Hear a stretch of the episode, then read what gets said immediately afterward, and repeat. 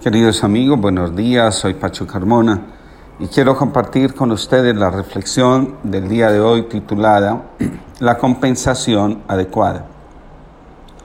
Con mucha frecuencia encuentro personas que no logran alcanzar lo que desean. Muchos libros de espiritualidad afirman que antes de elevar una petición al cielo, debemos mirar si lo que pedimos está en consonancia con nuestra vida. Otros autores afirman, la fuente de la que provenimos y de la que provienen en esencia todas las cosas es abundante y está dispuesta a compartir con nosotros su abundancia. Solo necesitamos tomar. Viene la pregunta, entonces, ¿por qué no suceden las cosas que deseamos?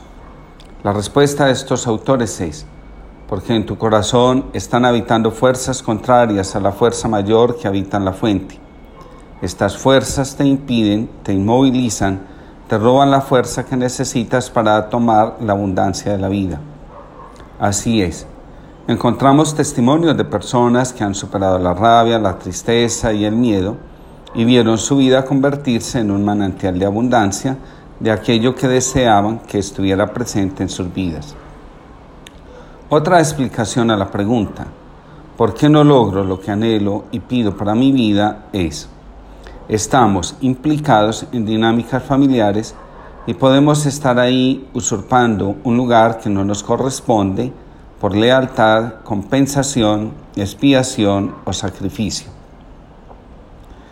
¿Quién de nosotros no está dispuesto a hacer algo por sus padres?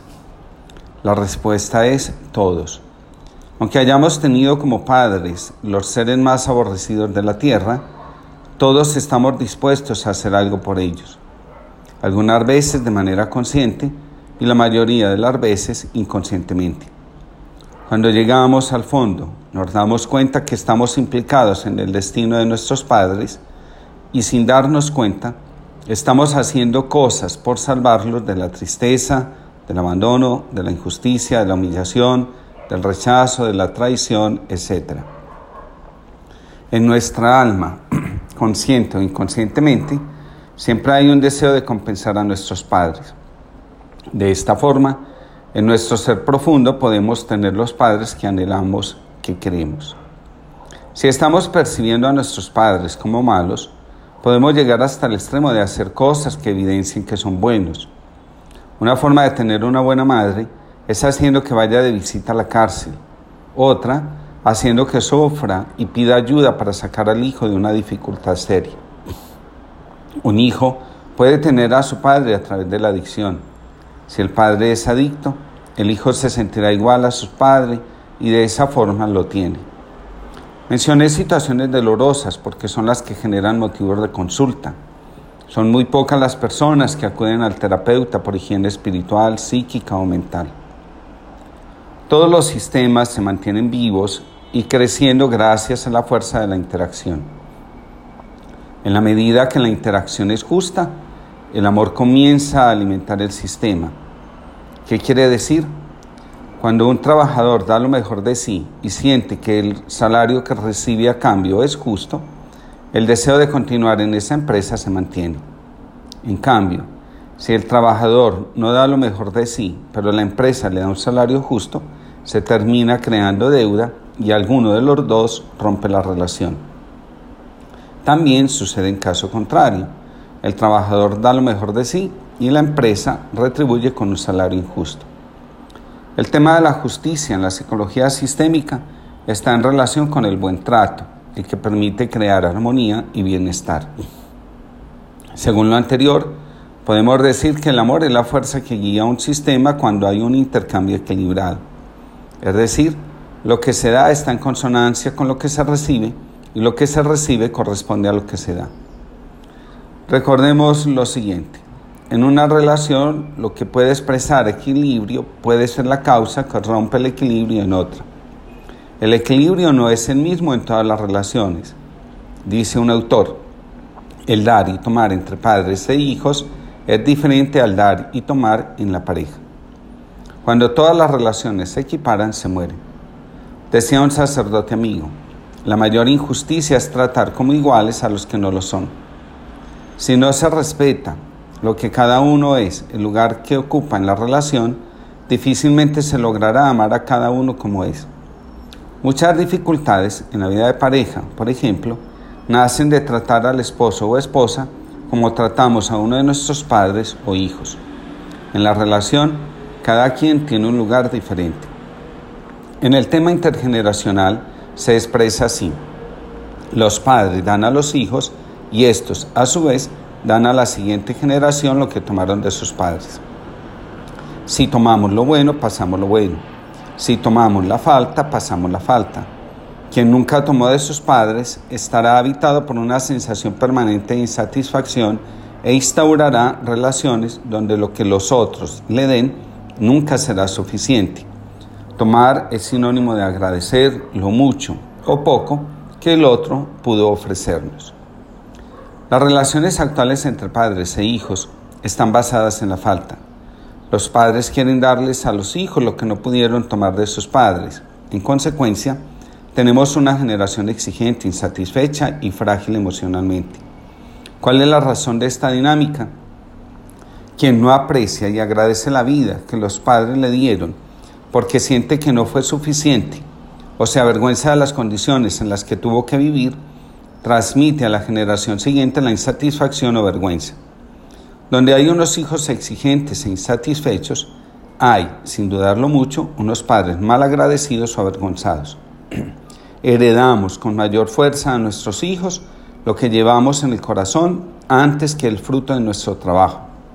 En otras palabras, la mayor herencia no son los bienes, sino nuestra, sino nuestra salud espiritual, emocional y psíquica.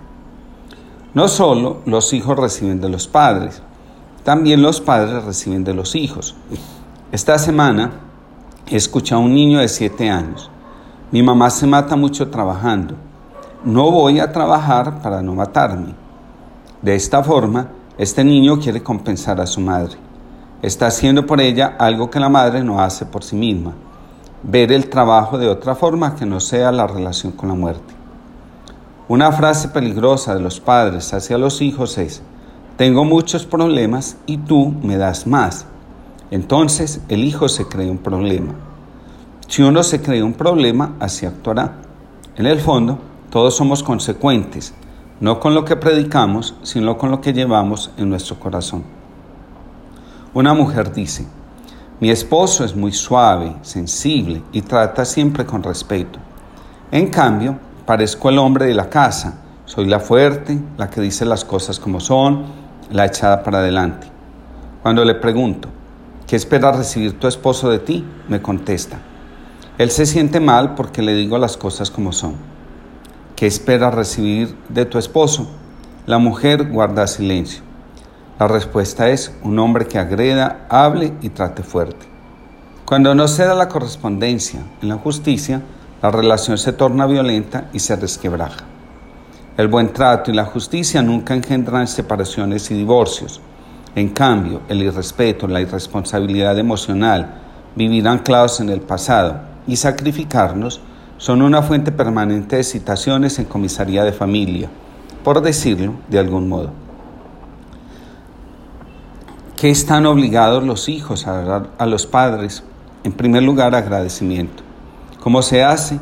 Viviendo felizmente la vida y sirviendo a través de la profesión y las buenas relaciones, tanto en el ámbito familiar como en los otros espacios donde estamos presentes socialmente.